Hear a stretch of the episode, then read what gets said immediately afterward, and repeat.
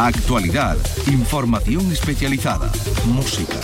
Radio Andalucía Información.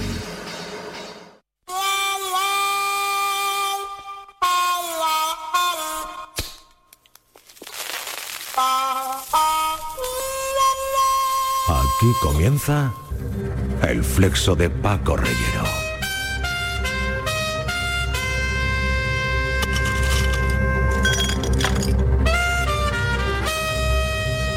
Charla, música, atmósfera.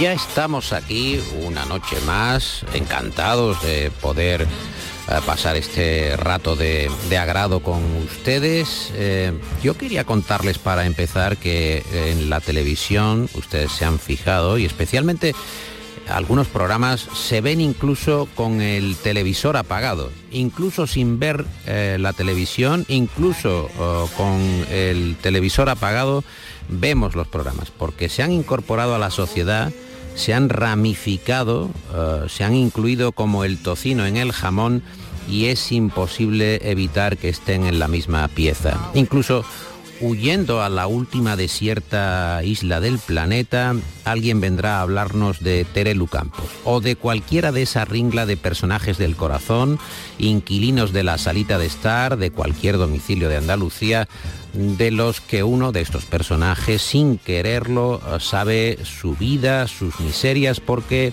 porque sí, eh, porque como digo, incluso con la televisión apagada, esos personajes se manifiestan y luego se reproducen en la conversación del autobús de línea o en cualquier eh, parte. Sucede algo vagamente similar con los documentales de animales que enseñan una escala de valores que va cambiando. Según, por ejemplo, el león tenga crías y necesite alimentar a sus leoncitos y para eso tenga que ir cazando, nosotros eh, vamos con los, con los leones, aunque eh, veamos cómo está devorando a gacelas o a. Pero eh, si por el contrario es el, el inocente ñu o la inocente gacela la protagonista, y tiene que huir o esconderse del hambre del león o de algún felino, claramente nosotros, porque lo está contando el narrador, vamos con la gacela o con el ñu. Como digo, eh, según cómo se vaya narrando el documental. Esto lo cuenta muy bien Fernández Mayo en su libro La forma de la multitud, que indica que la voz del narrador de los documentales es fundamental. Como casi todo en la vida, hay una voz en off que nos va diciendo cómo van sintiendo las personas que están a nuestro alrededor, vamos pensando que pueden funcionar de una manera o de otra y que en el caso de los documentales dice cosas como la gacela siente celos de su hermana y se aleja. ¿Una gacela puede sentir eh, celos? ¿O el pájaro en su huida siente alivio al darse cuenta de lo que le podría haber pasado de haber caído en las garras del astuto zorro? Pero bueno, vamos a ver. Eh, ¿Siente alivio el pájaro o se le olvida rápidamente? Escuchemos, para ponernos en situación, un documental que habla de Tanzania. Más de un millón de ñúes y miles de cebras, antílopes y gacelas se dirigen hacia el norte, a la reserva Masai Mara de Kenia, en busca de pastos frescos y agua. En julio pasan por la etapa más peligrosa. Tienen que cruzar los ríos Mara y Grumeti que están infestados de cocodrilos. Pero ese no es el único peligro. Ahí vamos Cuando con las el manadas ñu, de el ñues ñu, llegan claramente. a la orilla del río Mara, El buscan lugares para cruzar. Y el capitán de El los ñues. puede comenzar con algunos ñues que se atreven. Claro. Y de un momento a otro comienza a cruzar la manada entera. El Si la cocodrilo, tiene mucha los pendiente, ñues, algunos individuos las crías de ñues. una pata y serán presas fáciles para los cocodrilos o los leones. Nadie con corazón podría ir con el cocodrilo. A menudo, cebras y ñues atraviesan juntos. Las cebras tienen mejor vista, los ñues mejor oído. Ahí hay una En el amistad. río La cebra y el ñu. decenas de cocodrilos que pueden llegar a medir cerca de 5 metros y pesar hasta 600 kilogramos. Oh, La mayoría logra cruzar, nerviosos y agitados. Otros son atrapados por los cocodrilos. Las crías son las presas más fáciles. Es la primera vez que atraviesan el río y no conocen estos depredadores. Pero los adultos también pueden ser cazados.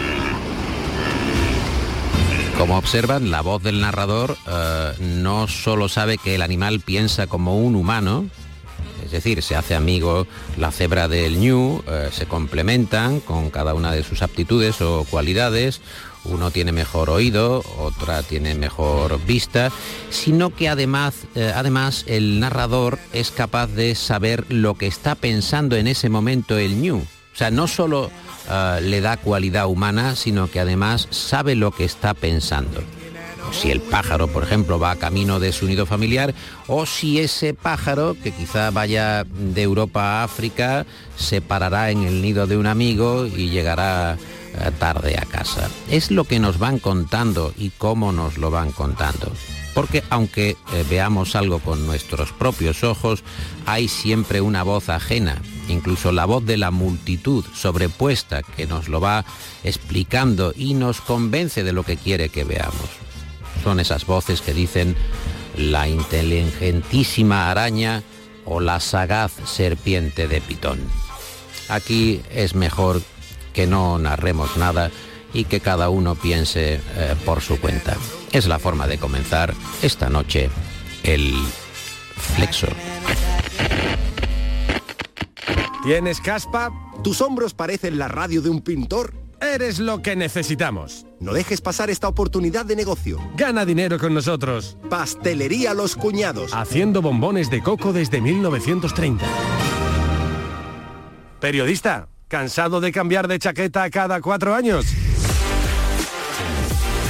Chaquetas Maritrini. Te ofrecemos todo tipo de prendas reversibles con todos los colores disponibles y todas las tallas. Rojo pasión con la funda azul mar, verde primavera con morado cambiante. Chaquetas Maritrini, la ropa más adecuada para estar siempre preparado con la actualidad. Y ahora todos los bordados con tus logotipos de partido y confluencias. Chaquetas Maritrini, por un periodismo dependiente. Estás a punto de formar parte de algo importante, pero tu currículum no es lo suficientemente atractivo. Currículos Lachari. Engordamos todo tipo de trayectorias profesionales. Somos expertos en mejorar tu experiencia laboral. Yo solo hice un curso de técnico en formación dual, pero gracias a Lachari y a todo su equipo, ahora soy concejal en el Palmar de Troya. Currículos Lachari. Cuando vayas a Gibraltar a comprar tabaco, pon en tu currículo que has hecho diversos viajes al Reino Unido. Currículos Lachari. Ajá, ajá, Llega al Flexo Taller de rap para personas cultas dórico al corintio, dos estilos del ayer, siglo V de la Grecia con su fusta y capitel, estructuras que enamoran por su anchura y su fidel, las volutas siempre esbeltas dieron fama al renacer. Yo soy más de economía, la estructura del mercado, la inflación irregular ya se puede controlar. Por la tasa de interés siempre llega la equidad, porcentajes por doquier en la renta nacional. Ajá, ajá. Ojo, Ajá, ajá. Ojo. Taller de rap para personas cultas. Ajá, ajá, ojo. El flexo de Paco Reyero.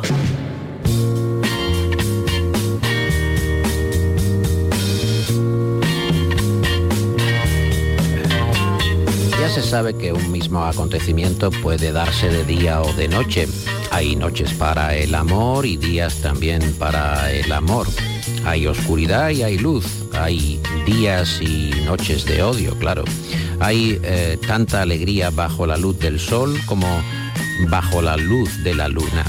Hay soledad, camaradería, esperanza, abatimiento, hay dolor, hay placer, hay eh, risas y hay lágrimas a todas horas, por la mañana, por la tarde, en la madrugada y sin embargo, este es uno que estaba en una pesadilla, como han visto. Y sin embargo, digo, uh, a mí al menos, todas esas experiencias, todos esos sentimientos, todas esas pasiones se me aparecen en el recuerdo mucho más intensas y profundas si sucedieron de noche. Sobre todo, claro, tratándose de las sensaciones agradables. Es el texto sobre la noche, escrito por José Antonio Mesa Toré, en el especial de la revista de poesía malagueña Litoral, dedicado en su integridad, y merece mucho la pena leerlo y acercarse a él, a la noche, nuestra principal materia prima, también aquí en la radio de Andalucía.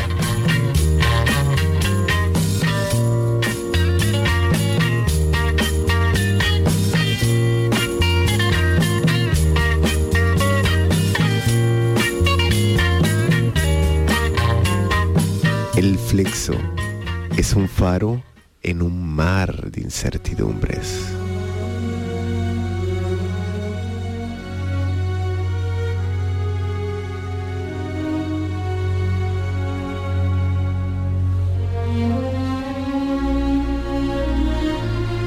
Comienzo de los años 60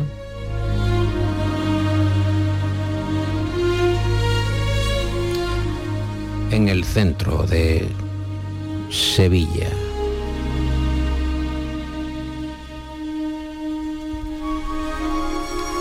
Francisco Robles nació en 1963 en una céntrica casa sevillana en la que sus padres convivían con decenas de familias. Muchas familias en un espacio atestado de movimiento, de carencias, de alegrías. Entonces era pobre y feliz.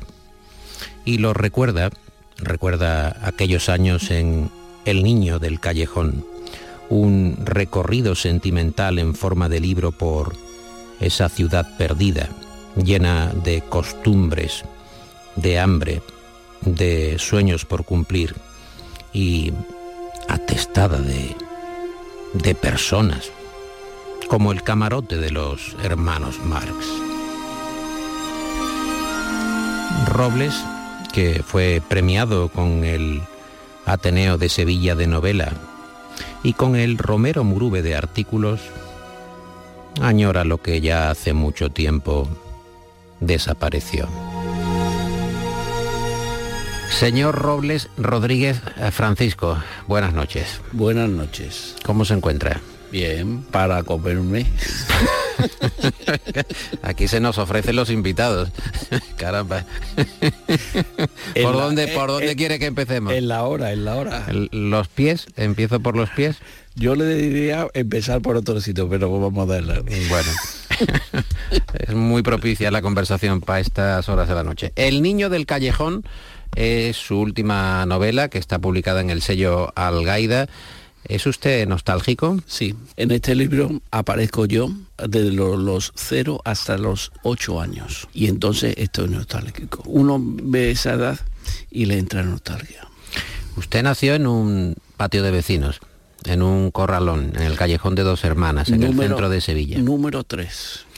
¿Y cómo era ese callejón? ¿Cuánta gente vivía? No era una corrala, era un palacio de Juan de Oviedo. Una casa palacio auténtica. Pero eh, estaba anexada para el servicio de gente poco pudiente. No, no, no.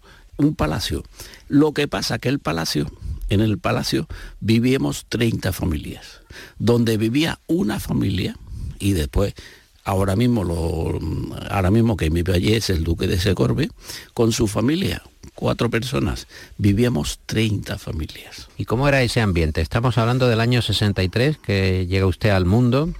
Tiene la suerte de llegar al mundo por la puerta de la carne, que no es cualquier cosa. Ni, yo estuve en un hospital, mi madre estuvo en un hospital. Me dijo que no, no, no usted no quiso nacer en el hospital. hombre, hombre, pudiendo nacer en la puerta de la carne, yo no voy a nacer en un hospital. Fue, se comunicaba con su madre en ese momento, decía, madre, aquí no, llévame a la puerta de la carne. Cuando fue mi madre, le dieron el alta, fue a la puerta de la carne, pum, y nací yo. ¿Nació usted a su hora o se retrasó? A las diez y media de la mañana. ¿Venía desayunado ya o...? Entonces, yo, ¿qué, día utilicé para nacer? El Día del Orgullo Gay. Ahí, está, Yo sé que usted nació el Día del Orgullo Gay. 30 familias, eh, ¿cómo vivían? ¿Cómo era el ambiente de esa eh, vivencia, esa cotidianidad de 0 a 8 años? Yo se lo puedo contar como un niño. Para mí aquello era la gloria la gloria. El callejón era el mundo, era todo, todo pasaba por el callejón. Nosotros nos salíamos eh, a jugar al patio, nosotros salíamos a jugar al callejón y aquello era perfecto, era perfecto. Es lo único que le puedo decir. Mi infancia pasó en un sitio perfecto. Había visilleros, se sabía la vida del vecino, sabía cuando iba al váter. ¿Había un solo váter para los 30 vecinos? Dos. Dos váteres. Bien. Y había turnos, esperaban, hacían cola. Sí, sí. Si uno estaba, con perdón, tenía que esperar el turno. No, porque cagaban en su casa. Ah, en la escupidera. Ah, en el cubo. En el cubo y después iban al váter y, lo, echaban allí. El, el váter el váter estaba en el suelo. ¿Puede describir cómo era su casa de entonces? Dos, dos estancias. Dos estancias. Dos habitaciones pela y montada. Recuerdo aquello de Chano Lobato cuando describió oh, su, su casa y dijo, mi casa tenía una oficina eh, y un principal. Y dijo la hermana, ¿pero qué estás diciendo? Dice, pues ¿cómo que una oficina? Dice, bueno, el cuartucho donde papá hacía las quinielas. Charlo Lobato, yo tuve la oportunidad de, hablar con él, era un genio, un genio. Igual que, que, que, la gente que vivía conmigo. Lo que vivían conmigo eran supervivientes de la guerra civil, de la guerra. Entonces, su obsesión, su obsesión era que los niños nosotros no, no, no, no escucháramos hablar de ella. Entonces nosotros nos criamos en un ambiente de paz, de paz. Lo que ya descubrimos más adelante era que, la paz no, no existía. Lo que sí existía era, que era la generación de nuestros padres que se brindaron para hacernos a nosotros la infancia maravillosa. ¿Queda algo de la Puerta de la Carne, de aquello que usted conoció? Nada. Es un barrio que ahora mismo está tomado por los turistas, han desaparecido eh, los pequeños comerciantes. Sí, sí, sí, sí. Todo ha desaparecido, todo, todo, todo, todo. Y nada más que hay turistas comiendo mm, una pizza de tataki. no, no quedan ni los bares, ni el 58, ni el Baracobo, ni las Filipinas, ni nada, nada. ¿Qué cree de la frase el tiempo todo locura? El tiempo todo locura. El tiempo pasa inexorable, inexorable. Y nosotros lo cabalgamos. Nosotros, cuando yo nací, cuando yo pasé mi infancia, existía el callejón. Ahora no existe. Por tanto, el mundo ha cambiado. Y mm, si pudiera volver a ese tiempo, ¿cuánto daría por, por volver, por recrear aquel momento? Mi vida, yo daría mi vida. ¿Qué le diría usted a su madre si la viera en ese momento? Si usted pudiera ver a su madre en el callejón de dos hermanas, años 63, 64, ¿qué le diría? No le diría nada porque yo no sabría hablar. La cogería y le daría un beso. Mm. Eh, Usted también vivió en la Puerta de la Carne. No, yo vivo allí. yo no me voy a ir ni aunque venga la Legión eh, Germana. Somos la generación de la Puerta de la Carne. Sí, señor, somos la generación de la Puerta de la Carne. Pero nos vamos a echar a llorar los dos de un momento a otro. ¿Cómo, cómo sigamos por aquí? ¿Le han gustado a usted las tabernas? Mezclarse con la vida, sociología. Antes de las tabernas. Yo iba a la plaza con mi madre. La plaza era un, edificio modernista que está cerrado. Entonces la plaza tenía una, alguna vida, vida. Y después yo iba también a los bares. A los bares iba con mi padre. A, los bares, a Casa Antonio.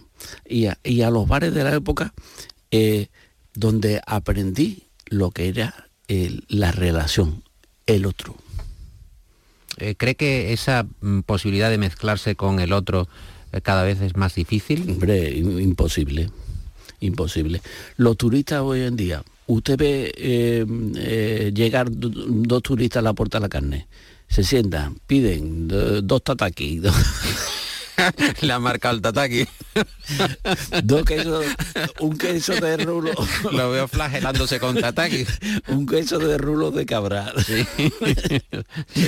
Y se van corriendo. No, no, le falta estar, saber estar. En aquella época los, la gente sabía estar en los bares. Hoy en día no. Mm. Y eh, de San Bernardo entonces, ¿qué me cuenta? ¿Era extrarradio eh, San Bernardo? Sí, sí, era ya otro mundo. Había que pasar la vía del tren, la vía del tren que pasaba por debajo del puente de San Bernardo. Y San Bernardo era, era un barrio en ruinas. Estaba en ruinas todo. Las casas hechas polvo eran nuestro sitio de juegos. Luego mi infancia, mi infancia ha sido mm, pobre no, paupérrima. Y sin embargo, daría una buena parte de su vida por poder estar allí otra vez. Hombre, hombre, hombre. Pero ya no se puede, ya no se puede. El niño del callejón de Francisco Robles recrea la eh, temática que está sobrevolando esta conversación. Es un libro sentido donde el protagonista es el propio Paco Robles, Francisco Robles Rodríguez, que nació en el año 63 y que hace un paseo por su memoria, eh, por su vivencia en ese barrio del centro de Sevilla. Le cuento, le cuento una cosa. Cuéntemela. ¿Por qué he escrito yo este libro? Porque de los 0 a los 8 años, cuando yo me recuperé, bueno, me recuperé del ictus, yo lo recordaba todo, absolutamente todo todo lo que hay en ese libro ha estado aquí, en el cerebro, en mi memoria. Cuando eh, te recuperas de un ictus, tú te olvidas de todo, de todo. Yo cuando me recuperé, yo no sabía quién era mi mujer. yo a mí me decían Lola, igual se llama igual que mi madre. Yo no sabía quiénes eran mis hijos, yo no sabía nada, pero yo sabía mi historia del callejón, intacta, intacta eso pasa. ¿Por qué? Pues no lo sé. Y antes de que tuviera esa fatalidad, eh, Paco, ¿usted lo recordaba con la misma nitidez? Exactamente igual. Yo me he sentado a escribir, me he sentado a escribir solo con la mano izquierda, evidentemente, con la mano derecha no, porque el ictus me, me, cogió el lado derecho de mi cuerpo. Y todo lo que está escrito en ese libro, todo, todo, todo, todo, ha salido de mi cabeza. El niño del, callejón de Francisco Robles, es un gusto verle bajo la luz del flexo. ¿Es usted muy de flexo? Sí, sí, sí, ¿Sigue usted el programa? Sí, sí, sí, sí, sí. ¿Le gusta castigarse? Sí, sí, sí. ¿Pero se lo pone en directo o se...? No, no, grabado, grabado. Grabado, ¿no? Grabado. En directo, en directo no, porque mi mujer Lola... Sí Lola es alondra. Los, seres humanos nos dividimos en dos grupos. Alondras, lechuzas. Alondras se acuestan temprano. Lola a las 11, 11 y media de la noche ya... Arroje. yo soy lechuza. Pero yo lo que me pasa es que es que ya con el tiempo ya me estoy volviendo alondra. 11 y media, 12 menos cuarto ya aquí quedamos. Esta es la última pregunta que, que le hago por ahora. ¿Es usted un defensor de la siesta? Hombre. Hombre, por favor. ¿Cuántas horas recomienda de siesta diaria? 45 minutos. ¿Eh, ¿Sofá? No, no, no. Sillón. Sillón. Sillón puesto para...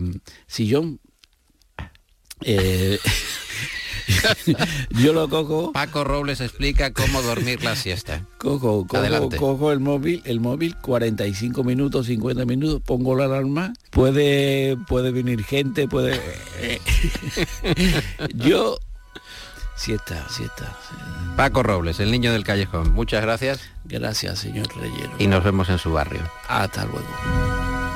El freso abre caminos nuevos bajo las estrellas. Es el momento de, darnos nuestro paseo, ya saben, cómo me gustaría encontrarme uno a uno con los oyentes en este paseo.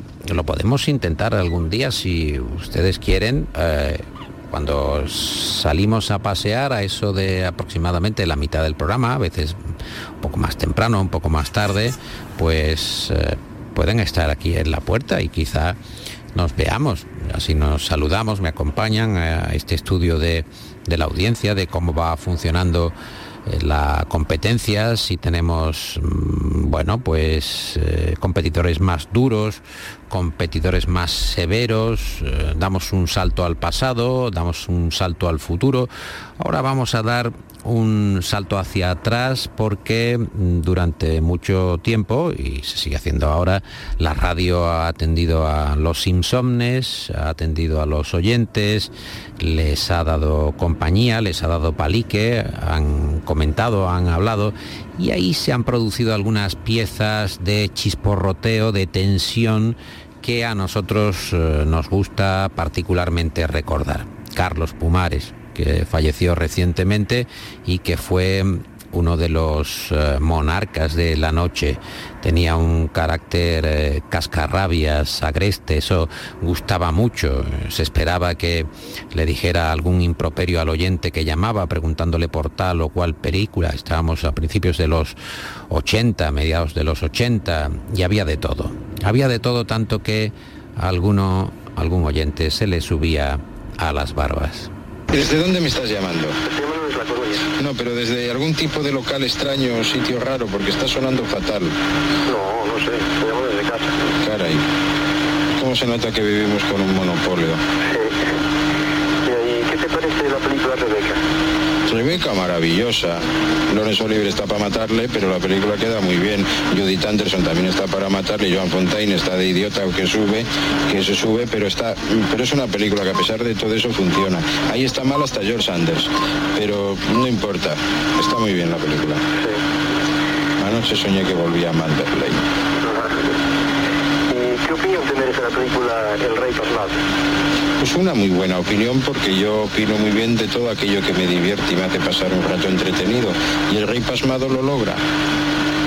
Sí, ¿sabes? Porque uno de mis personajes favoritos en ella es el conde duque de Olivares, que lo encarna el maricón de Pumares. Ah, sí, pero tú, tú no sabes una cosa, querido. Aparte de que ya no vuelves a hablar, tengo tu teléfono y yo me acuesto a las 5 de la madrugada. Vale, pues aquí y te estoy esperándote, Sí. cabrón. Eh, Unos días te estaré llamando. Vale, adiós. vale. Pero también, Julito, ¿tú por qué no le cortas ya? Adiós, cariño. Sopapolla. Pero Julito, ¿por qué no cortas a este oyente? ¿Por qué eh, dejas que me lance este tipo de insultos en la noche?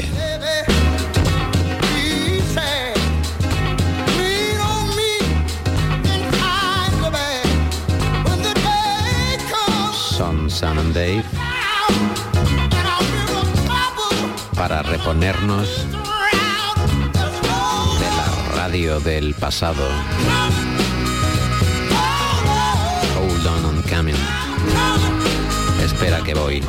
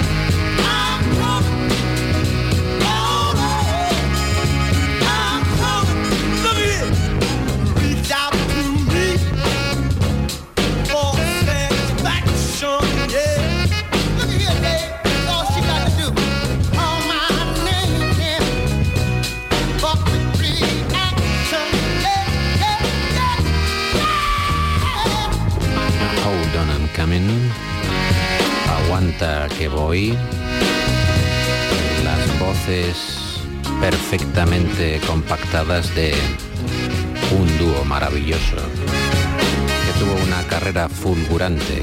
Sam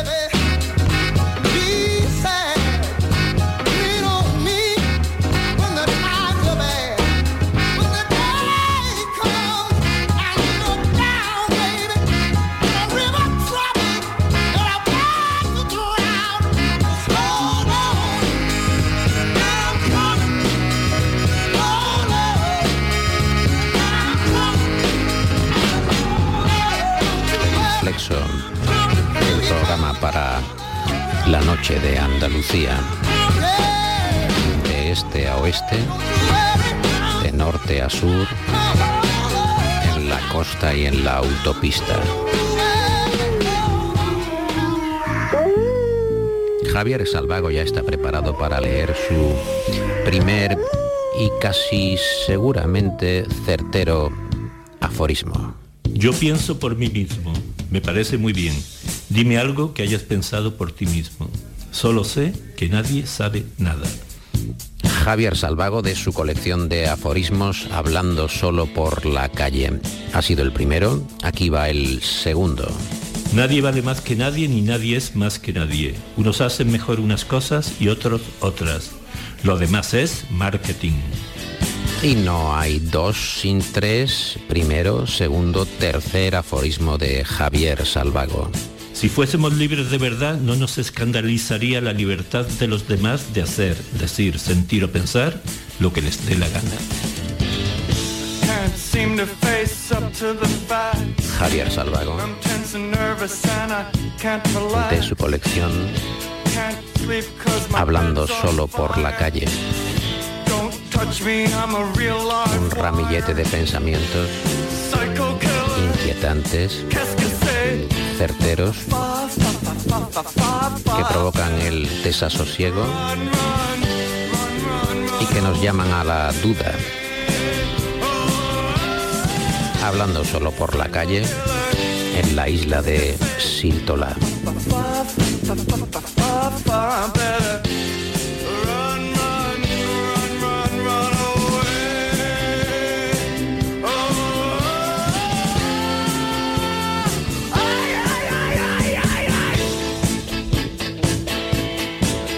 Precio es una farola en la esquina de tu mesa. Anda, ¿eh? Joven y brillante es Alex Clavero, eh, que tiene la gentileza de acercarse hoy hasta el Flexo para eh, contestar a Espeta Perro, como diría su paisano del Ibes, el cuestionario Prus. Es uno de los monologuistas más divertidos, humor blanco, que va ofreciendo en salas y teatros, pero que hoy llega hasta el Flexo.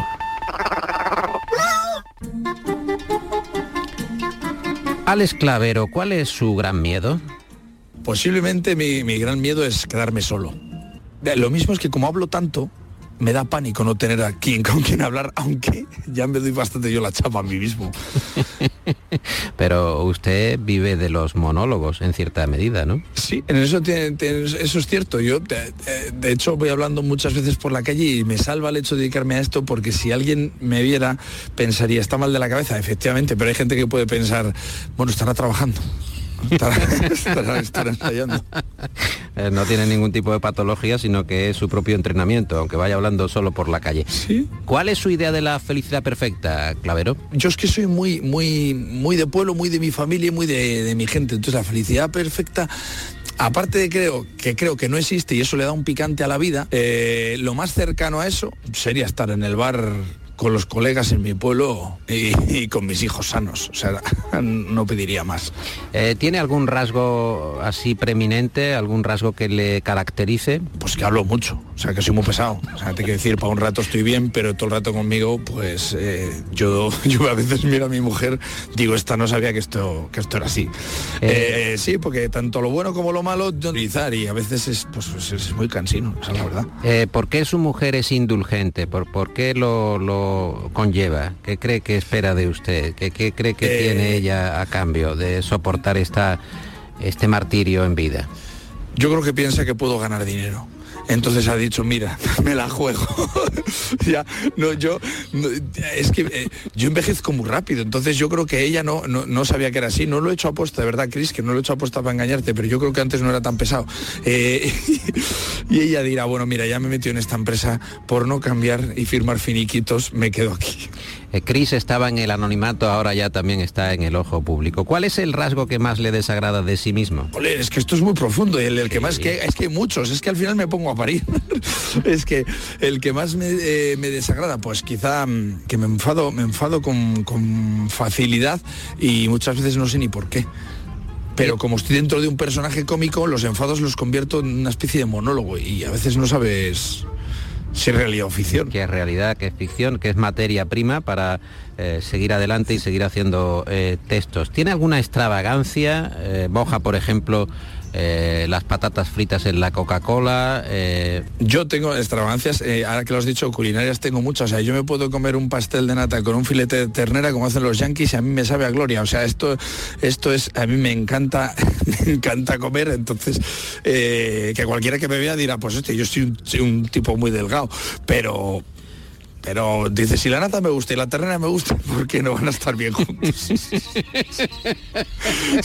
joder, es como el capítulo de Friends, como Joey, pues soy muy Joey en muchas cosas. No de ideas, porque seguramente algún gastrónomo estará pensando eh, ternera con nata. Seguramente, o sea, lo estamos, yo lo estoy viendo ya, seguro que se va a poner de moda. Es cuestión de, insistir por esta, por esta vía. Eh, ¿Cuál es su estado de ánimo actual? ¿Cómo se encuentra? Bien, la verdad que bien, estoy, mi estado de ánimo es bastante cansado, tengo dos criaturas pequeñas, entonces eh, lo de dormir es algo de lo que se puede prescindir, por lo visto, y, y estoy, ahora estoy básicamente pensando por qué no tengo ni un minuto libre de mi vida. Entonces he pensado, antes de tener hijos, ¿por qué no sé siete idiomas y tengo siete empresas y me he recorrido medio mundo? ¿Yo qué cojones he hecho con el tiempo? Porque ahora, porque ahora no lo tengo.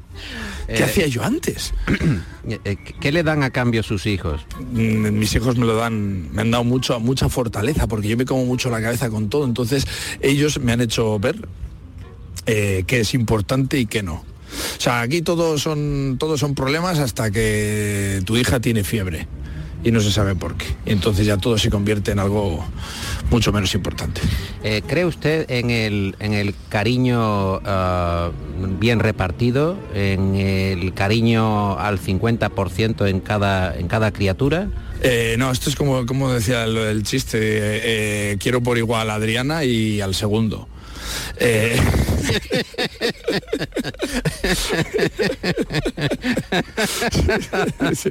esto, esto, sí, sí, o sea, no, es su caso, no es su caso, no es el caso de Adrián. Es, es, el caso de otra gente, pero el, caso es que eh, yo tengo una teoría que es nada gana a cachorro. Es decir, cuando nació mi primera hija, Adriana, dices, esto es, vamos, esto es, esto no se puede superar, eh, no puedo querer más a nada en el mundo, y entonces aparece el otro, y cuando, cuando Adriana ya es un poco más mayor, aparece el otro y es un cachorro. Entonces nada, nada, gana al segundo, o sea, nada gana al cachorro, es que es lo que más quieres en el mundo. Pero que lo mismo tienes un boxer pequeño y ya se jodió el amor por los niños. Es que esto es así, nada gana al cachorro. Vamos a hacer una pausa para que quede en la noche esta eh, aseveración nada gana a cachorro, al esclavero en la noche de Andalucía. ¿Cuál considera que es la virtud eh, más sobrevalorada? Sobrevalorado es el sexo. O sea, cuando, sí, sí, sí, eso está sobrevalorado. Eh, cuando te ves que pasas tanto tiempo sin practicarlo y no te mueres, dices, no era tan importante. ¿En qué ocasiones recurre usted a la mentira? Eh, en muy pocas. Eso ahí, mira, quizá podían lanzarlo con una de las primeras preguntas. Eh, odio la mentira. Pero yo soy un tío muy exagerado y hago comedia con cosas, exagero mucho las cosas, que las llevo a inflar, incluso eh, contas cosas dentro de, tu espectáculo que pueden ser ficción, que se acerca a la mentira. Pero en la vida real, la mentira a propósito para conseguir un fin, la odio con todas mis fuerzas. Y hablando de la vida real, ¿qué es lo que más valora, qué es lo que más necesita de sus amigos? Cariño. Cariño, yo soy un peluchito. O sea, yo te, yo soy como los híbridos estos que, te entra y el que notas, se, se oye como, como hace el cuando pisa el acelerador, pues así es. O sea, a mí con cariño se me, se me arregla todo. ¿Es usted de achucharse mucho, de rozarse mucho? ¿Es usted pegajoso incluso? Con la gente con la que con la que con la que nos queremos, sí me gusta me gusta el roce, el abrazo, el abrazo fuerte y me gusta, me gusta. En esta ocasión el cuestionario Proust distingue las preguntas. Una es cuál es la cualidad que más le gusta en un hombre, la otra cuál es la cualidad que más le gusta en una mujer. Eh, puede contestar eh, simultánea o separadamente. Pues seguramente la cualidad que me gusta en los dos es que no haya es que no haya diferencias. ¿Y qué persona viva le inspira si la hubiera más desprecio? Uf, ahora, ah, bueno, ahora mismo yo creo que yo creo que Putin Ahora mismo creo que Putin, y mira que aquí en el panorama nacional puedes ponerte a elegir, pero, pero ahora mismo creo que Putin, alguien que, que hace la guerra y no el amor continuamente. Y yo tengo una reflexión sobre esto. Si tú destrozas un país, destrozas una zona para quedártela tú, ¿para qué la quieres destrozada? Mm. Es que no lo entiendo. Está muy bien visto. Eh, vamos por la pregunta 16. He dado un salto de 5 ah, para ir aliviando, porque sé que... No, no, no, no vamos, yo que soy muy consciente. ya lo sé que es un hombre esforzado, eh, pero como dice el dicho, eh, esforzarse sí, forzarse nunca. ¿Qué talento le gustaría tener, Clavero? Más retentiva la cantidad, yo me considero un afortunadísimo en la vida por conocer personas muy interesantes, como un hombre que salió en, nuestras conversaciones, como el de Juan Herrera, eh, que conozco gente muy, muy interesante, por suerte, y me gustaría que se me pegaran más los datos al cerebro. Eh, tener esa capacidad, porque si no, si no leo tres veces un nombre, eh, no, se me queda, macho. Y entonces luego me lo tuve que inventar. Pero usted escribe sus propios textos y además eh, los practica, los va llevando al público. Eso eh, también es un, es un entrenamiento, es un ejercicio, ¿no? Sí, eso lo hago porque porque estudio mucho. Esto es como, yo, yo sacaba muy buenas notas, pero porque era un empollón. Pero yo veía otros que decía, este es listo, pero yo, yo noté rápido que no que yo lo sacaba por, estudiar mucho y al final pues he hecho un poco de, eso la virtud. El, yo soy una persona que me esfuerzo, eso sí. Entonces escribo mucho, lo estudio mucho, lo leo mucho y entonces así, sí. Pero si no, uff, uff. Es uno de los eh, cuestionarios eh, eh, más tumultuosos que hemos hecho en el Flexo, por tanto creo que haremos raya en, la historia. Está usted andando por la calle en estos momentos, pero a esta hora de la noche hay alguien que está picando piedra, ¿no? ¿O qué está haciendo? Es, increíble todo lo que está pasando en este cuestionario. Me parece de lo, de lo mejor. Eh, le voy a... me voy a... he tenido la mala suerte, tío. Me he ido a un, agujero en la tierra para que no sé yo siempre estoy en la calle, pero en un sitio que ni pasan coches ni nada. Y he visto venir a dos tíos con el casco y el chaleco reflectante con una picadora de estas en el hombro y he dicho, no puede ser. No, sí, no. Es que eh, esto es eh, pura dramaturgia. Ya no, lo que nos falta es que si tire alguien en parapente. Eh, ¿Cuál es su tiempo, su ya no sé lo que digo, cuál es su pasatiempo favorito? Puede ser ver, fútbol o ver algo, ver algo que no me exija, ver una peli que ya he visto que no me exija demasiada concentración. Que ya se la sepa, o sea, ya, Eso es. o sea, evitar incluso el, suspense y el misterio. Bueno, sí, sí, quitarle todo. Al final el tiburón muere, lo mata. no, hay problema. Y por último, Alex Clavero, eh, agradeciendo mucho su paciencia, su amabilidad en esta noche de Andalucía y recomendando sus espectáculos, la nueva normalidad con la que está girando por toda España. Eh, ¿Tiene algún lema? ¿Se maneja en la vida con algún lema o con alguna idea fuerza?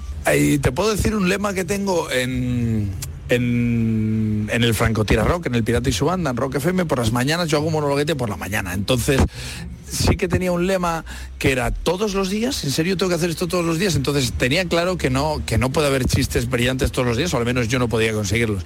Eh, entonces sí que tengo un lema que es generar un ambiente que con, la, que con la actitud la gente piense que la vida merece la pena. Solo con la actitud de buen rollo, a mí me encanta el buen rollo, la simpatía, la gente así me gusta, entonces, bueno, pues si no puedes por otros medios, que con la actitud parezca que la vida merece la pena.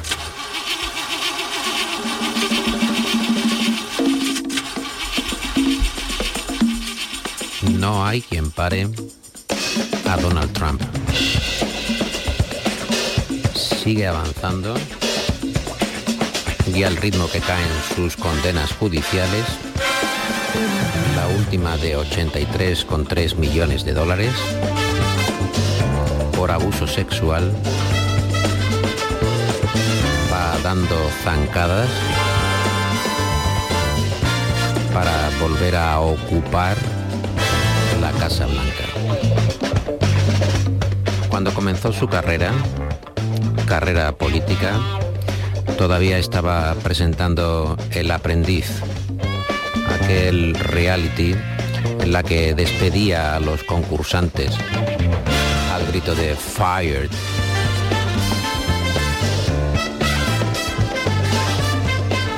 69 años, dijo, me voy a presentar a la presidencia de Estados Unidos y no lo hago por mi país, lo hago por mí. Entonces iba a los debates presidenciales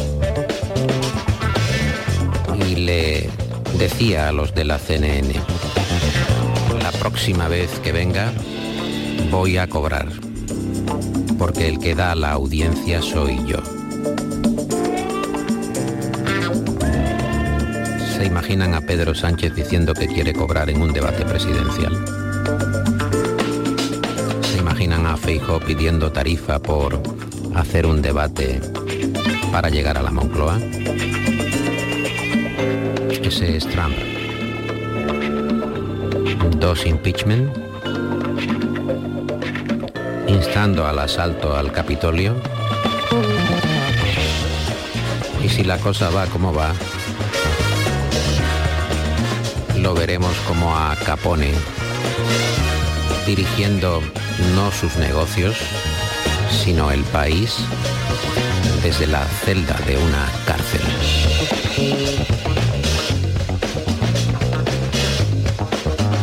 Pero hay que decir que Trump es una creación también de los medios. Ya lo aseguraba el presidente de la CBS, la enorme cadena de televisión estadounidense. Sabemos que Donald Trump es muy malo para Estados Unidos. Sabemos que es muy malo para América. Sabemos que es muy malo para el planeta. Pero es magnífico para la televisión.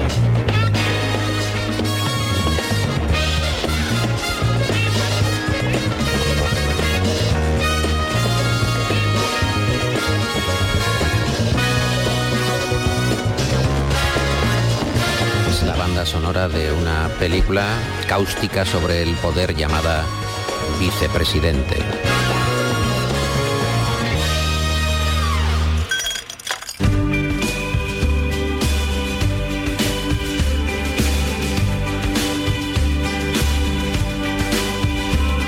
Today was supposed to be just another day. before the meeting of our and what you had to say.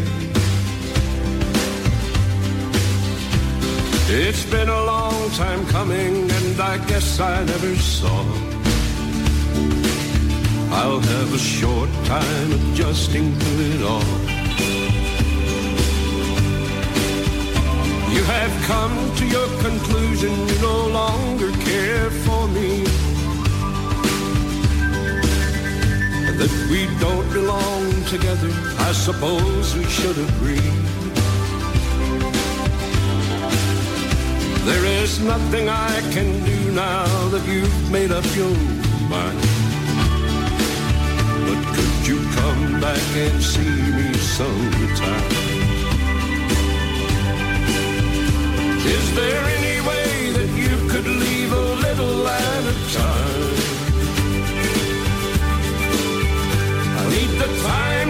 adjustments of the heart and of the mind. It might be that you'll remember some old feeling left behind, and if you do, would you come back and see me sometime?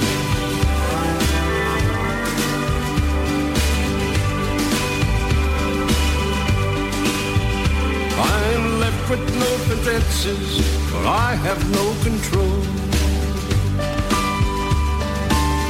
And for the first time in my manhood, I'll do what I am told. It's all over, but the leaving you're determined now to do. I'll have the burden of getting over you. There's no need to be suspicious. I've nothing left to hide. It's all out in the open. I have nothing left inside. Just seeing you would be enough. It's all I have in mind. So could you come back and see me sometime? Con la calidez de Waylon Jennings, el gigante del country, con esta música tan agradable, que habla de una ruptura y de la forma en la que uno no es capaz de separarse de otra persona, acaba diciendo Waylon Jennings eso de, bueno, vete, pero si en algún momento tuvieras un poco de tiempo, ven y acércate a verme. Come back and see me sometime.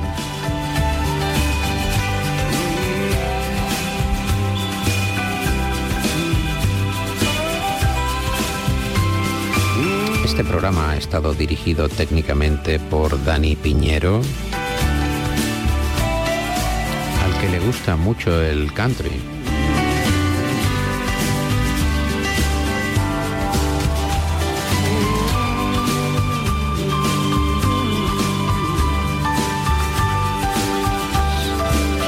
Yo soy Paco Reyero. Disculpen mientras me voy.